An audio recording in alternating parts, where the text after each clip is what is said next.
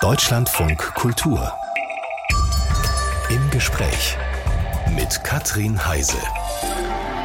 Und ich wünsche einen schönen guten Morgen.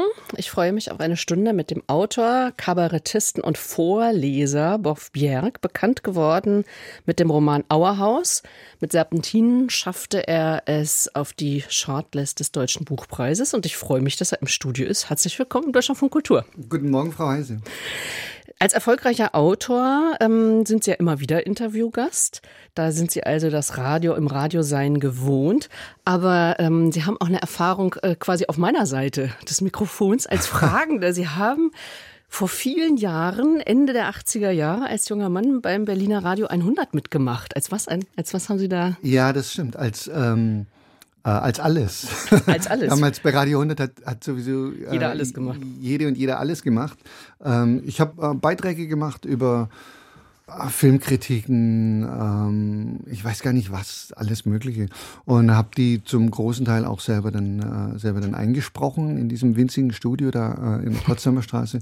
Und, äh, und auch geschnitten. Damals hat man noch äh, hatte man noch so richtige Tonbänder. Für Digitalisierung war natürlich keine Spur.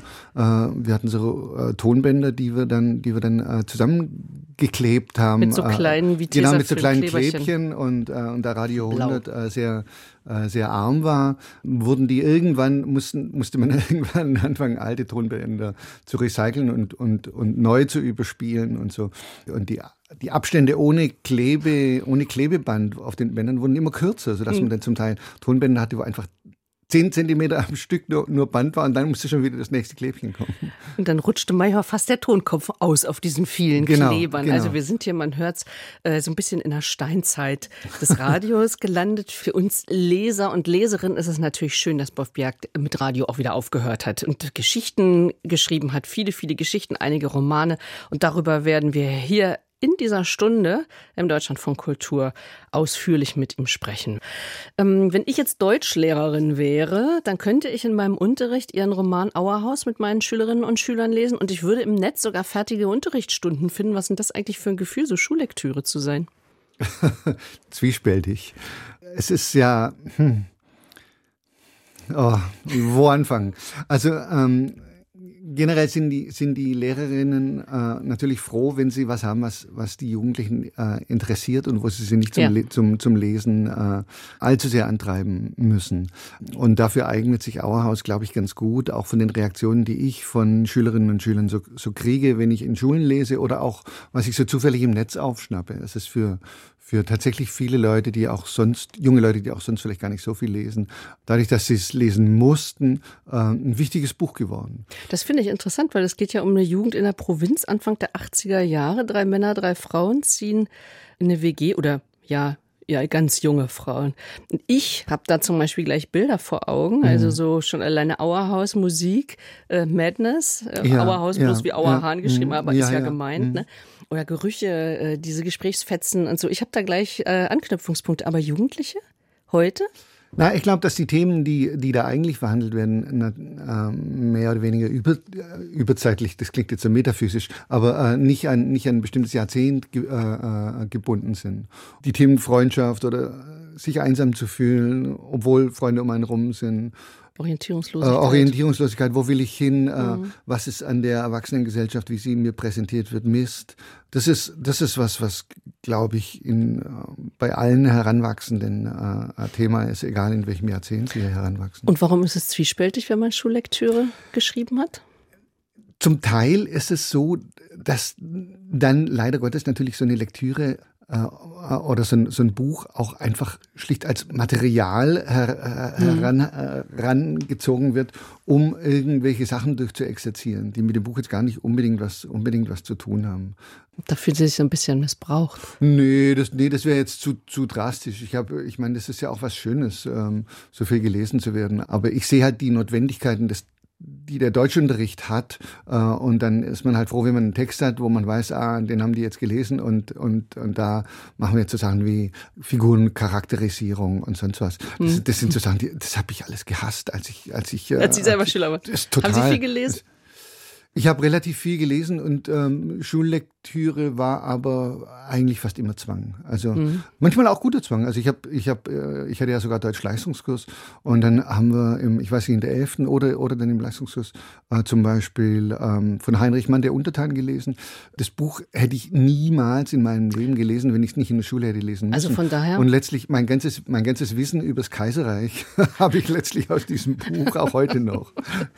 Also von daher ist ja manchmal so ein, also wirklich das auf ein Buch gestoßen zu werden, äh, ja durchaus auch von Vorteil vielleicht bei Büchern zu bleiben. Jetzt haben wir schon, also Freundschaft, Orientierungslosigkeit, Depression kommt vor mhm. und Suizid kommt vor. Und ja. oft, oder habe ich auch Sie in, in Gesprächen manchmal gehört, dass Sie sagen oder gelesen, dass Sie sagen, die Gefahr besteht oder es immer wieder wird das Buch auf Suizid und den Umgang mit Suizid reduziert. Ja. Das ist auch so eine Gefahr, der man sich, als wenn man so einen Stoff ja, aber ich auch, ja, aber auch da verstehe ich, verstehe ich die, äh, die Leute, die über die Schullektüre befinden in den einschlägigen Ämtern, äh, die wollen halt auch am besten mehrere Fliegen mit einer Klappe schlagen. Und dann, mhm. und dann hat man, dann hat man das Thema äh, Depression, Suizidgefährdung, das kann man dann im Zusammenhang mit auch Auerhaus mit äh, auch gleich abhandeln. Äh, und man fühlt sich wahrscheinlich als, als Pädagogin oder als ähm, äh, Schulverwaltungsmensch ähm, verpflichtet, da einen Rahmen dafür zu schaffen, dass sowas auch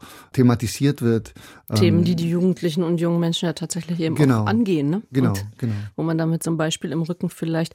Wie kam Ihnen die Idee zum Buch? Denn es äh, sind ja durchaus Personen und Ereignisse, die, also Erinnerungen, die auch zum Teil jedenfalls raus musste. Also die Idee kam mir einfach äh, dadurch, dass ich selber in so einer WG gelebt habe. Äh, mhm. Ähm, und dann äh, irgendwann, nachdem ich meinen ersten Roman geschrieben habe und und äh, relativ experimentell war, der jetzt letztes Jahr wieder neu aufgelegt wurde, nachdem er jahrelang äh, weg Deadline. war. Deadline. Ähm, dachte ich, jetzt schreibst du mal, äh, jetzt machst du es dir mal einfach und schreibst was, was die Leute interessiert, in ihrer, in ihrer, in ihrer Art, äh, die sie nicht abschreckt. Und daraufhin habe ich dann, habe ich mich dann äh, an, äh, an diese, an diese Schulgeschichte, an diese WG erinnert. Mhm. Äh, ich hatte auch bei einer Schullesung aus Deadline, wo die Schülerinnen sehr gelangweilt waren, ähm, bin ich später dann aber zu meiner eigenen Schulzeit befragt worden und habe von dieser, von dieser Zeit in dieser, in dieser da WG, WG erzählt und habe äh, auf einmal waren die Ohren offen und, und, die, und, die, und die Blicke bei mir und das hat die dann interessiert. Und daran habe ich mich erinnert und dachte ich, okay, mhm. jetzt, äh, das wäre vielleicht mal was, was du, was du aufschreiben könntest. Sie haben jetzt eben auch den Ton ähm, erwähnt. Also der Ton, es ist, also es wird, es ist ein sehr ehrliches Buch. Also da wird kein, kein Blödsinn, aber auch keine Unsicherheit und keine Trauer und also nichts wird verschwiegen, aber es wird sehr humorvoll. Sie schreiben es, also man muss oft lachen. Man muss sehr oft lachen. Ist das so ja, eben auch der richtige Ton. Also Humor einfach braucht Humor, um dann auch so, ja, auch so schwere, auch schwermütige Themen. Na, man kann es auch ohne Humor schreiben, aber, aber, ich, ich hm. möchte es nicht unbedingt. Und ähm, ich finde auch, ähm, also gerade bei dem Thema Psychiatrie, Depression, Suizid, äh, ich finde es wahnsinnig schwer oder für mich selber fast unmöglich, da völlig ohne Sarkasmus drüber zu schreiben. Sarkasmus ist dann auch so eine Art, sich von der Schwere dieses Themas zu befreien. So, nach ne, einmal ist nach einer Lesung zu mir so ein junger Mann gekommen und der sagte ja, also vielleicht so 2018 äh, um den Dreh. Äh, er sagte, er war, er war gerade nach einem Suizidversuch in der Psychiatrie und so und hätte dort, hätte dort das Buch gelesen. Hätte dort und, das Buch gelesen. Und das hätte ihm, und das hätte ihm so viel geholfen, dieser, dieses, gerade dieses, diese sarkastische Herangehensweise, dieser Galgenhumor, der da, der da drin steckt. Und äh, ja, da dachte ich, schön, verwandte Seele. Also so geht's mhm. mir auch. Also diese, diese, diese ganz schlimmen äh, Themen, wenn man dann drüber schreibt oder spricht, ähm, ist auch Sarkasmus äh, völlig gerechtfertigt und kann es auch erleichtern. Und es muss auch kein Happy End sein, ne? und es muss kein Happy End sein. Und bei, und bei Auerhaus ist es ja, ohne zu viel zu spoilern, falls für die, die es noch nicht gelesen haben, äh, es, es ist kein Happy End. Das wäre mir auch unehrlich vorgekommen, weil, mhm. es, weil es in der, in der zugrunde liegenden äh, äh, Geschichte gab es auch kein Happy End. Also. Der Erfolg des Buches äh, geht so weit, dass ähm, die, das Buch auch in in verschiedensten Sprachen. Also ich mhm. weiß nicht, wie viele Sprachen ist inzwischen aufgelegt? Äh, ein paar, also in äh, fünf oder so. Also äh, Niederländisch, Ukrainisch, Russisch, äh, Italienisch, äh, ähm, Koreanisch. Ich wollte gerade sagen, habe ich nicht auch Koreanisch? Koreanisch, ja. Die haben ein ganz schönes Cover gemacht, und, aber da kann ich natürlich gar nichts dazu sagen. Ich habe da auch ein Belegexemplar gekriegt ähm, und denke, wow, das sieht ja schön aus. aber interessant, ne? weil da sind die Lebenswelten ja dann doch auch ganz andere. Aber auch da kommt unser Gast der Autor Wolf Bjerg mit Auerhaus, seinem Roman an. Gehen wir mal an Ihren an Ihren Anfang zurück, geboren 1965. Äh, Was hat Sie geprägt, würden Sie sagen? Also schwäbische Provinz, habe ich jetzt gerade schon gesagt?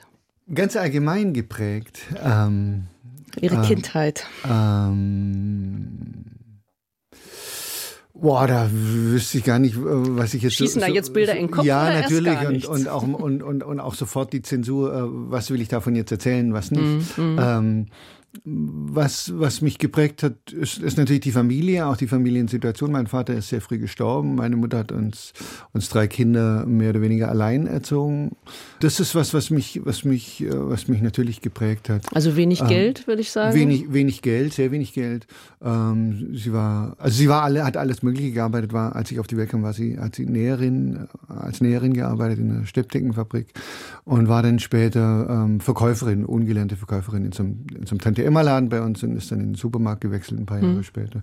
Also sie hat, sie hat selber immer schon gearbeitet, seit sie 14 ist. Und das prägt natürlich die, schon auch die ganze Familie und auch die Sicht auf die Welt, sagen wir mal. Also die, die mussten vielleicht auch früh arbeiten oder sich Geld verdienen oder Taschengeld war nicht so? Ähm, später dann später dann beim Studium, da war es so, dass mhm. ich dass ich ähm, anfangs bekam ich BAföG und dann das irgendwie gereicht hat, zusammen mit der Halbwaisenrente. Und dann wurde das aber auf einmal von einem Jahr aufs andere ganz wenig BAföG. Und das äh, BAföG-Amt sagte, ich soll mir so und so viel 100 Mark damals noch quasi bei meiner Mutter holen äh, im Monat. Mhm. Was natürlich mit dem Hintergrund, den ich gerade skizziert habe, äh, ein Ding der Unmöglichkeit ist. Du bist Anfang 20, äh, deine Mutter arbeitet seit sie 14 ist und deine Geschwister haben schon längst die Ausbildung äh, hinter sich und, und, und sind auch im Beruf. Und also du studierst und sollst dann zu deiner Mutter gehen hm. äh, und ihr Geld abknüpfen. Äh, das geht natürlich nicht. Nee. Und dann habe ich, dann habe ich angefangen, äh, während des Studiums zu arbeiten. Und wie das dann natürlich so ist, es wurde dann immer mehr, was ich gearbeitet habe und immer weniger, was ich studiert habe. Und irgendwann habe ich das Studium abgebrochen. Wie, wie, kam denn das, äh, dass Sie, ähm, dass Sie studiert haben? Also der, dieser Bildungsweg.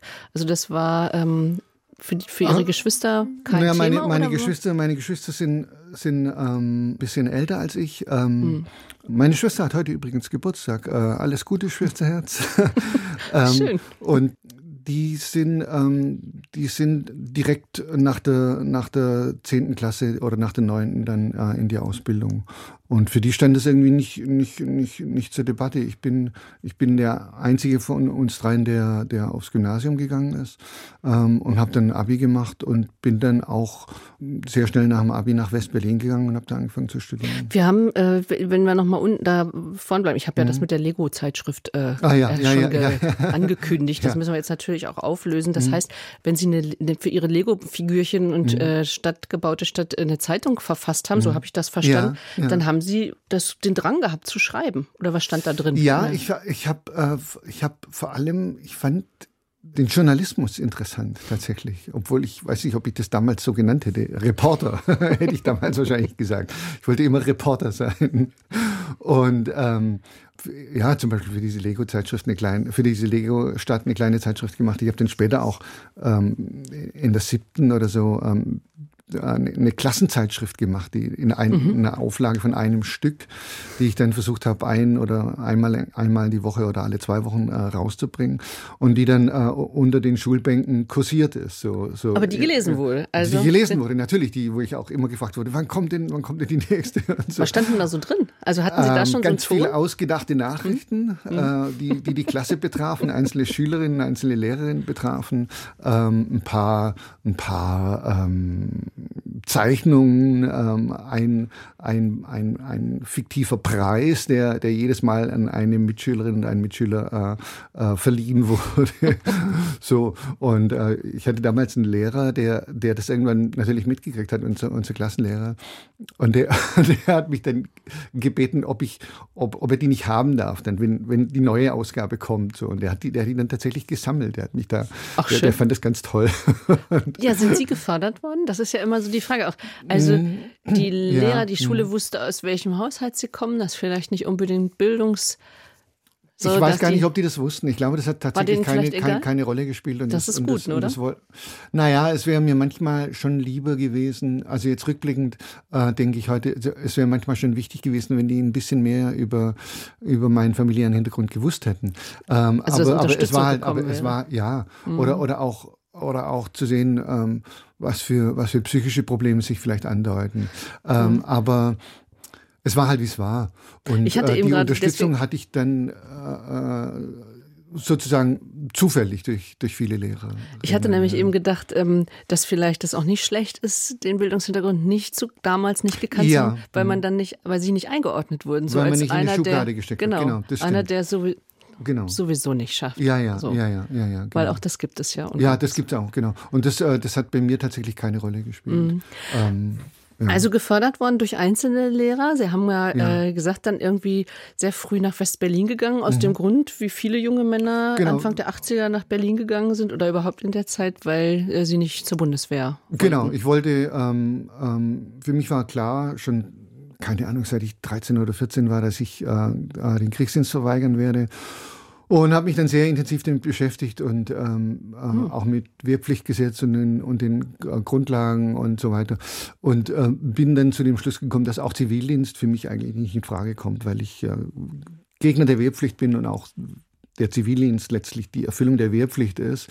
Und, und das wollte ich auf gar keinen Fall und habe dann ähm, Kontakt gefunden zu ähm, Totalverweigerern, die in Westdeutschland organisiert waren, regelmäßige Treffen veranstaltet haben und bin dann dahin gefahren, ähm, habe dann selber die Musterung verweigert und bin zwangsgemustert worden, von der Polizei abgeholt worden, zum Kreiswehrersatzamt gebracht worden, dann nach Augenschein gemustert worden und musste mir dann überlegen, so ziehst du jetzt die Totalverweigerung durch oder oder gehst du nach West-Berlin? Und ich hatte einige Totalverweigerer erlebt, die zehn Jahre wirklich nur mit Prozessen mhm. zu tun hatten. Und damals war es so, dass, die, äh, dass der damalige Verteidigungsminister Wörner als Devise ausgegeben hat, äh, niemand wird aus der Bundeswehr entlassen von diesen Totalverweigerern, der nicht mindestens ein komplettes Jahr im Gefängnis gesessen hat. Das heißt, die Leute haben Einberufung bekommen, sind ihr nicht nachgekommen oder sind abgeholt worden, äh, sind zu einer Bewährungsstrafe von einem Jahr verurteilt worden oft. Dann kam die nächste Einberufung und dann kam es wieder zum Prozess und dann sind sie nochmal zu einem Jahr, zu einem Jahr verurteilt worden, wodurch die Bewährung mhm. aufgehoben war. Und dann mussten die zum Teil 18 äh, Monate oder zwei Jahre ins Gefängnis dafür, dass sie nicht zur Bundeswehr wollten. Und ich habe gesehen, wie sehr einen das äh, einnimmt bei den, bei den äh, Freunden äh, und Kollegen. Ähm, und, äh, und es war mir klar, dass, dass mir das äh, für meine Psyche eine Nummer zu groß ist. Mhm. Ich, äh, ich, hatte Angst, dass ich das nicht, nicht, dann, nicht durchstehe. Und bin dann nach, nach West-Berlin gegangen, direkt, äh, direkt nach dem Abi. Also die war ja auch ein ganz schöner, ich meine jetzt mit dem, was Sie jetzt geschildert haben, mhm. im Hinterkopf war das natürlich ein ganz schön großer Schritt aus der Provinz, so wie Sie sich auch mhm, geschildert haben, mhm. und dann nach West-Berlin, ohne ja groß mhm. zu wissen, was will ich und ohne ja. viel Geld oder ja. ohne ja. Geld eigentlich. Also, aber natürlich im Hinterkopf habend, äh, was, was Ihnen sonst vielleicht geblüht hätte, war das, oder wie, wie war das Ankommen hier in Berlin? Schrecklich. Ich fand, äh, wir waren einmal mit der Klassenfahrt äh, in der 12. oder so in, äh, in West-Berlin. Ähm, ich glaube, es war sogar der Deutsch-Leistungskurs, bin mir nicht ganz sicher. Und ähm, ich habe damals, ich fand es furchtbar. Wir waren damals vier Tage und ich dachte, oh Gott.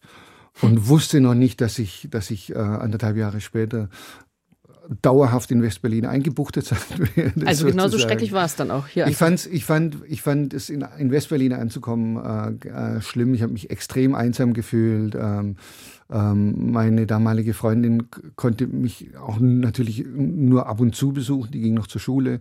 Und Westberlin, man kann sich das heute nicht mehr so richtig vorstellen. Westberlin war damals das war so, als ob man nach Amerika ausgewandert wäre äh, äh, oder äh, heute nach Amerika auswandern würde. Vielleicht noch schlimmer. Es sind zwei Züge am Tag gefahren nach Stuttgart. Der eine fuhr die ganze Nacht, der andere fuhr den ganzen Tag. Äh, du warst zwölf Stunden unterwegs. Und das war alles. Das war die Anbindung an, an Westdeutschland. Das ist interessant, dass Sie das so rumsehen, also dass Sie das von dem, wo Sie herkamen und wie dann, äh, weil wir haben ganz viele Gäste hier immer, mhm. die sich erinnern an das Paradies Westberlin, weil sie nämlich da machen konnten, was sie wollten, weil da ja. die Freiheit war. Ja. Ähm, das ist für Sie erst später. Hat das, erst das später war für mich viel gespielt. später. Das mhm. war für mich viel später. Ich habe mich dann auch ins Studium gestürzt, so gut es ging. Äh, sehr schnell mein, mein, äh, meine, meine, meine Zwischenprüfung in Germanistik gemacht. Und wie gesagt, habe hab dann aber so das Interesse am Studium verloren, auch durch die viele Arbeit und äh, ein richtiger Einstieg, mein richtiger großer Einstieg in West-Berlin war der, der große Unistreik 88, 89. Da habe ich viel, auch viele Leute kennengelernt und so. Viele Leute kennengelernt, die Bekanntschaften, die sich bis heute halten. Genau. Sie hören Deutschlandfunk Kultur mit dem Autor Boff Bjerg äh, zu Gast der Streik 88 hat äh, Optimismus verbreitet oder hat sie jedenfalls aus ihrer Einsamkeit geholt, oder? Da, ja, ja, ich habe ich hab, ich hab, ähm, ähm, viele Leute kennengelernt, die halt auch gestreikt haben und habe mich das erste Mal äh, an der Uni wohlgefühlt tatsächlich. Und ähm, ja. Die Zeit mit den Streiktheatern, Streik äh, ähm, Kabarett. Sie haben Horst Evers kennengelernt? Genau, der saß mit mir und einigen anderen dann im, äh, im Germanistik-Streikbüro von morgens bis abends. Und, äh, und nachts haben wir dann unseren Schlafsack äh, in einem äh, Seminarraum ausgerollt und, und haben, da, haben da übernachtet, weil die Rostlaube war ja besetzt, richtig.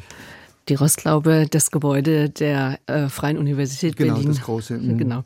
Also, Sie sind dann eigentlich durch diesen Umstand, also äh, der Uni immer weiter entfernt worden, mhm. aber dem Schreiben, dem auf die Bühne gehen immer näher gekommen. Lesebühnen ist so ein Stichwort. Da hat das mit den Lesebühnen angefangen. Es gibt immer noch Lesebühnen, aber damals so in den 80ern, 90ern war ja doch die Hochzeit. Was macht, erklären Sie nochmal, was eine Lesebühne ausmacht dafür werden ja extra Texte geschrieben. Das sind ja nicht, das sind ja keine Lesungen. Sie lesen nee, ja nicht aus ja. Büchern sozusagen. Also ähm, im, im, Wesentlichen ist es ganz schlicht so, dass äh, eine Handvoll Leute schreiben möglichst unterhaltsame Texte stellen sich irgendwo hin und lesen die vor. Und, also deswegen auch Vorleser, und, oder? Deswegen auch Vorleser, mhm. genau. Ähm, das fing für uns fing das so 88, 89 tatsächlich an. Es gab eine, eine Lese, Lesebühne, die sich noch nicht so nannte, in, äh, in, in West-Berlin, die, die Höhnende Wochenschau. Die war jeden Sonntag um 13 Uhr, glaube ich, in einem kleinen Theater in, in, in Kreuzberg. Und wir waren da riesige Fans davon, sind da immer hingegangen. Das fand nicht, nicht ganz regelmäßig statt, äh, glaube ich, also so alle paar Wochen. Und da waren dann Leute wie Wiglaf Droste und Klaus Notnagel und Michael Stein und, und die haben da alles Mögliche, alles Mögliche gemacht. Sie haben Geschichten vorgelesen, sie haben aber auch Hörspiele live aufgeführt. Mhm. Und das war für uns wahnsinnig faszinierend. Sie nannten sich damals äh, eher Sprechzeitungen. Es waren einige Leute dabei, die bei der Taz rausgeflogen waren.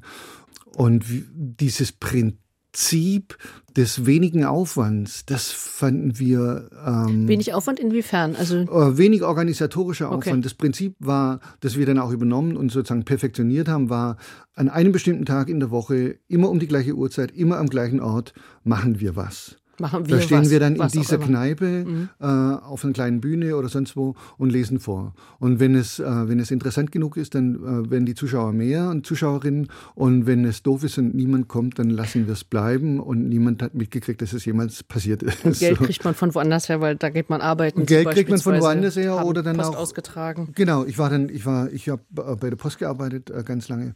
Ähm, und es war dann aber auch später so, dass die Leute, die da kamen, um sich das anzuhören, unbedingt spenden wollten. Und das mhm. haben wir dann auch gemacht. Ach, dann spenden, ging, dann ging, dann ging der Hut rum auch. Ja. Mit Horst Evers und äh, Manfred Maurenbrecher entstanden dann so Bühnenprojekte wie äh, das Mittwochsfazit genau. oder die Reformbühne Heim ja. und Welt. Ja. Ähm, also Auseinandersetzung mit Politik und Gesellschaft, bis ich natürlich, äh, war das auch, also das klingt jetzt irgendwie auch so nach viel eigentlich Spaß dran haben. Ich habe so gedacht, das wäre vielleicht auch so Verzweiflung äh, der Gegenwart gegenüber verzweifelte Auseinandersetzung mit der Politik, aber es klang jetzt bei Ihnen nicht so. Also was bis ich zu kommentieren hat nichts mit naja, das war dann eher schon natürlich in so einer ähm, äh, die Texte sind oft in so einem Bereich gewesen. Heute hat sich das geändert ein bisschen. Ähm, tagesaktuelle Glosse äh, oder Polemik. Äh, und es hat natürlich auch Spaß gemacht, sich da, sich da ähm, mhm. äh, auszutoben. Gab es eigentlich einen Austoben auch mit, äh, weil inzwischen war ja die Mauer gefallen? Mhm. Ost-West haben Sie da viel? Ja, wir sind dann, das, was wir dann in, in West-Berlin an der Uni gemacht hatten, ähm, das wollten wir da, wollten wir, wir wollten raus aus der Uni und haben dann äh, überlegt, äh, wo könnte man das machen und haben dann in, in Ostberlin in der Brunnenstraße ein besetztes Haus gefunden, das im Keller ein Café hatte, das Café Subversiv in der Brunnenstraße 7 und, äh, und haben dann dort äh, jeden Sonntag um eins mhm. Äh, unseren Frühschoppen äh, gemacht und, und, haben da die Texte vorgelesen. Und das war dann auch so was Gemeinsames. Ne? Genau. Sie haben einen, also das war ja alles klein, klein, klein und wuchs und wuchs und wuchs. Und Sie haben einen Riesenerfolg. Seit 1997 machen Sie den kabarettistischen Jahresrückblick im Berliner Mehringhof-Theater mhm. mit Maurenbrecher, Evers auch, Hesch, Jungmann, Sie eben. Mhm. Wie kann man über die ganzen Jahre das frisch halten? Na, es passiert ja jedes Jahr was Neues. Ja gut, aber man ist ja auch so Wir gucken ja nicht immer aufs gleiche Jahr zurück. nee, ähm, Gott sei Dank. Äh, man, man, es entwickeln sich natürlich es entwickeln sich schon bestimmte Routinen, was so ein Programmablauf angeht, so, so ein paar Eckpfeiler mit Songs, wo, hm? wo braucht man jetzt einen Song, damit die Abwechslung... Einer macht immer Frau äh, Merkel. Damit die Abwechslung groß genug ist. Naja, Frau Merkel ist, ist, ja, ist ja ausrangiert. Ja. Jetzt Christoph Jungmann hat jetzt, hat jetzt Franziska Giffey gemacht. Wir werden, ja, wir werden eine bezaubernde Franziska Giffey, muss man wirklich sagen. Und ähm, ja. wir werden mal sehen, ähm, äh, was er, was er dieses, also was er jetzt äh, äh, am Ende dieses Jahres macht, ob er die nochmal macht oder ob es eine Warten ganz, wir erstmal ab, was überhaupt Figur passiert. Wird, ja. Mhm. Also es ist, der Jahresrückblick war schon immer so eine, so eine, so eine Mischung aus also Horst, Horst Evers und ich lesen Texte vor, äh, jeder auf seine Art. Äh, Manfred Maulenbrecher macht Songs. Äh, wir machen auch gemeinsame Songs. Ähm, und äh, Christoph Jungmann und Hannes Heesch parodieren. Das war so die Mischung immer. Mhm. Und das fing auch ähm, sehr klein an. Wir haben angefangen mit fünf Vorstellungen im Mehringhof Theater 1997. Jetzt geht es zwei und, Monate lang. Äh, und, ja, so ungefähr. Morgens und abends. Und jetzt sind es, jetzt sind's, mhm. ähm, jetzt dieses Jahr sind es 35 Vorstellungen, glaube ja. ich, gewesen. Und wir hatten auch schon weit über 40, aber wir spielen jetzt in größeren Theatern. Also größere Theater ja, aber was trotzdem auffällig ist, also der große Erfolg als Autor, aber so den, den freien Bühnen und der, ja, ich sage jetzt mal Kleinkunst, ich weiß nicht, ob das richtig ist, ob mhm. Sie da nicken oder ob Sie den Kopf schütteln, den sind Sie ja doch irgendwie treu geblieben auch. Oder lang, waren auch lange treu. Ich meine, trotzdem wollten Sie ja davon leben und Familie haben Sie auch gegründet. Ist ja irgendwie auch ja. durchaus eine schwierige Zeit, oder? Da durchzuhalten dann? Mhm. Ja, naja, je mehr, je mehr Vorstellungen man von einem Programm spielt, desto lukrativer wird es natürlich auch. Ja, ähm, aber es war, ähm, ja, ja, es war schon mühsam, sagen wir mal. So bis, bis Auerhaus erschienen ist, äh, war es schon so, dass ich mehr oder weniger ähm, eher von der Hand in den Mund gelebt habe. Mit der ganzen Familie. Meine Frau hat, hat äh, äh, äh arbeitet natürlich auch und hat äh, hat bis zu diesem Zeitpunkt eher mehr verdient als ich und man konnte sich so gerade, wir konnten uns gerade so über Wasser halten, sagen wir mal. Der erste Roman von meinem Gast von Bierg, Deadline, verkaufte sich anfangs ca. 250 Mal, also eigentlich nicht sehr, sehr gut. Waren Sie sehr enttäuscht? Nein, weil ich es weil ich's drauf angelegt hatte. Ich wollte in, äh, tatsächlich einen, äh, einen Roman schreiben, der nicht so einfach nicht zu, zu dieser ist. gehobenen Unterhaltungsliteratur zählt, die, die sonst immer so ähm, ähm, besprochen und verkauft wird und wo auch das Feuilleton, mit der auch das Feuilleton äh, äh, zu dem Zeitpunkt. Äh, Aber das ehrlich gesagt verstehe ich das nicht. Heute. Das verstehe ich nicht. Also das war mhm. das Abschlusswerk vom Literaturinstitut. Genau, Leipzig, das war meine Diplomarbeit, ja. ja. Mhm. Und dann, also wenn Sie sagen, ich wollte einen Roman schreiben, der nicht so ja. ja. ich wollte was ausprobieren. Ich wollte, okay. ich wollte, ich wollte, ähm, äh, mich hat die Form mehr interessiert. Ich wollte nicht, äh, ich, ich, ich wollte nicht traditionell erzählen. Ich wollte, das ich wollte was experimentelleres und habe das, hab, hab das auf Romanlänge durchgezogen. Mhm. Und äh, und es war mir klar, dass das Interesse nicht so groß sein wird. Dass es so gering sein würde, das habe ich, damit habe ich dann tatsächlich nicht gerechnet. Äh, die, die erste Auflage war 750, was, was für einen mitteldeutschen Verlag eine relativ hohe Auflage war. Und davon sind, wie gesagt, nur ein Drittel verkauft worden und der Rest ist halt verbrannt bei diesem Lagerbrand in der Nähe von, Leip von Leipzig, wo, wo von vielen Kleinverlagen die, die Backlist in Flammen aufgegangen ist. Und dann war er halt vergriffen. Das war in Ordnung? Da war er weg? Ja, es war, wie es war. Mhm, ja, dann okay. war er weg. Und dann kam, kam Auerhaus und, und auf einen Schlag tauchten in den Online-Antiquariaten äh, einzelne Exemplare von, von Deadline, äh, von der Erstausgabe, auf zu horrenden Preisen. Das ist ja auch verrückt. Das haben Sie aber dann auch mitgekriegt. Das habe ich also, mitgekriegt, ja. ja. Und ich dachte, sag mal, habt ihr einen an der Waffel? Und ich weiß auch gar nicht, mhm. ich glaube auch nicht, dass ein Mensch das je zu diesem Preis gekauft hat. Ich glaube, die haben es dann irgendwann wieder rausgenommen auch oder so. Aber das ist doch auch interessant. Inzwischen ist also Deadline vielleicht mal, das ist ja. aus der Perspektive einer ja. übergewichtigen, in die USA ausgewanderten Übersetzerin, die zurückkehrt mhm. in die schwäbische Heimat. Mhm. Ähm, und die ist, also ich habe es gehört, ehrlich gesagt, als Hörbuch. Und habe mir, ich habe ich habe es nicht, nee, ich habe auch gar nicht reingeguckt ins Buch und habe mhm. mir immer gedacht, Gott, wie liest, wie, wie sieht das bloß aus auf dem Papier? Ja, ja, ja. Das ist auch schwer, ist auch wirklich schwer zu lesen, ne? Also man muss es laut lesen wahrscheinlich. Man, man, man muss es laut lesen, ja. Auf dem Papier ist es ja ähm, diese, diese, diese Übersetzerin, also ist gleichzeitig die Ich-Erzählerin und die hat die Macke, sich ähm, oft nicht für einen bestimmten Begriff entscheiden zu können und, äh, und setzt diese Begriffe dann einfach hintereinander in, ja. in ihrem Erzählen. Genau. Und die sind im, im, im Druck, sind die durch senkrechte Striche voneinander getrennt, was natürlich erstmal beim Reingucken sehr ungewöhnlich wirkt. Und, ähm, und ich habe es im Hörbuch ähm, so gemacht, dass ich die senkrechten Striche als Oder gelesen habe. Das, das weiß man nicht unbedingt, wenn man nur das Buch in der Hand hat. Und dann wird es vielleicht ein bisschen sperrig. Wenn man es weiß, dann ist es gleich viel zugänglicher, glaube ich. Ja, und wenn Sie es vorlesen, sowieso, also weil Sie sagen, also dann kam Auerhaus, also mhm. der Roman, mit, mhm. mit dem wir angefangen mhm. haben, mhm. und plötzlich schossen Sie in die Höhe und dann wurden eben alte ähm, Exemplare ähm, ja. unter der Hand sozusagen und wuchsen im, im Preis. Inzwischen ist Deadlines auch wieder aufgelegt genau. und jetzt auch erfolgreich. Also was macht ein Erfolg, also Auerhaus in dem Fall, mit so einem Gesamtwerk? Das ist doch auch komisch, oder? Fühlt man sich, ist das nicht irgendwie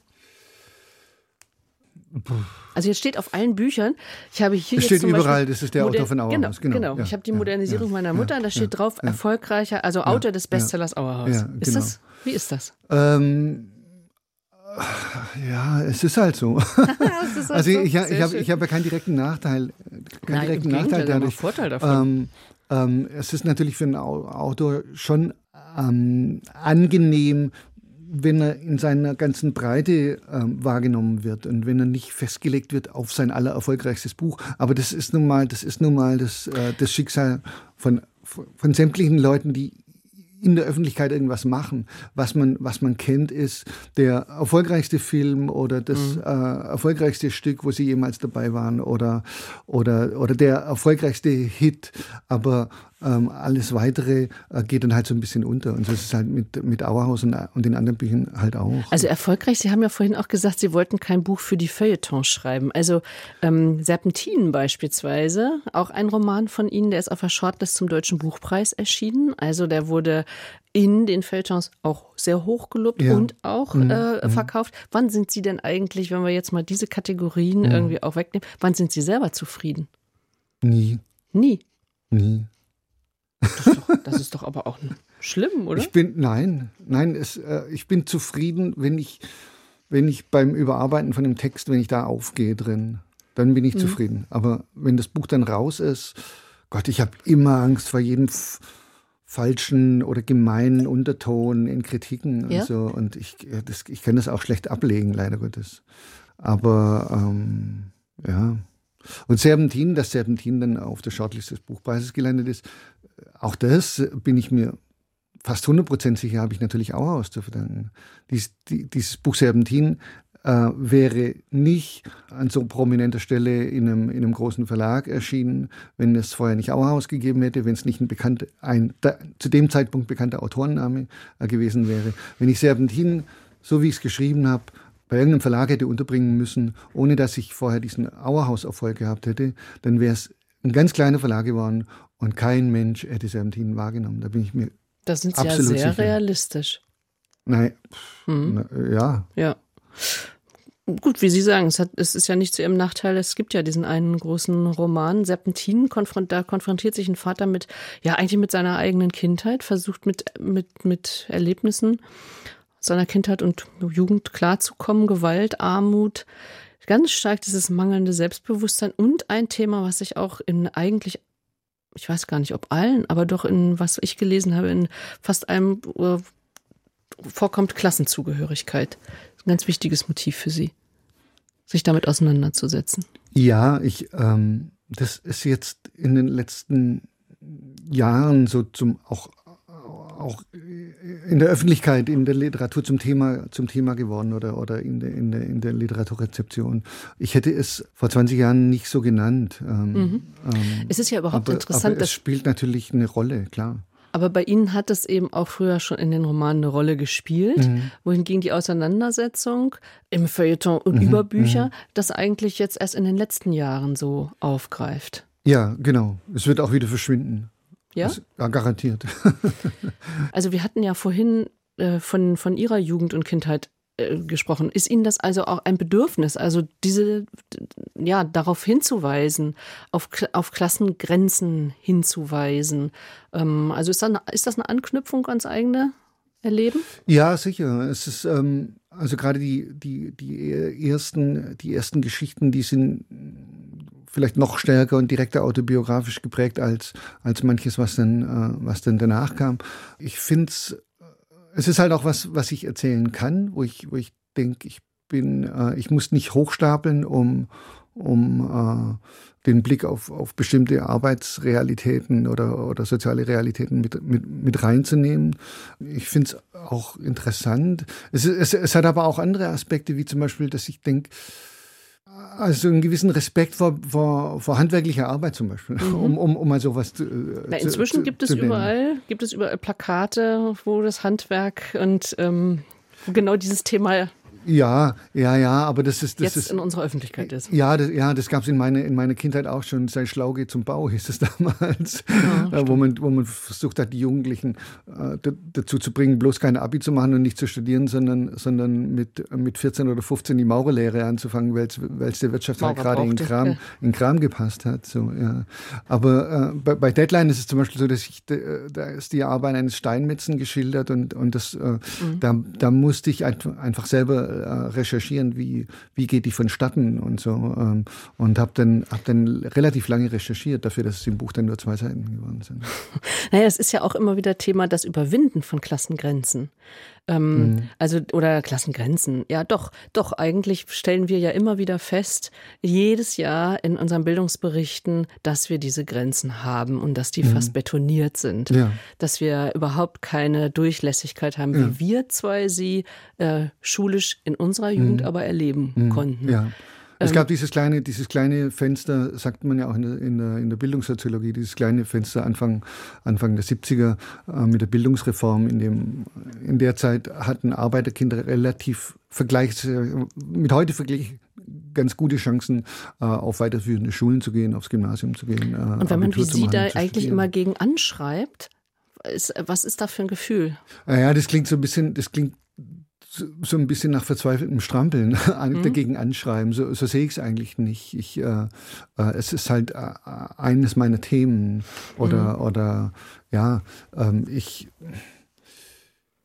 ich glaube auch nicht, dass ich, dass ich damit groß was bewirke oder so. Manchmal erkennen sich halt Leute darin und das ist dann natürlich gut. Äh, aber ja. Haben Sie denn äh, noch ähm, also Kontakt über die Grenze hinweg?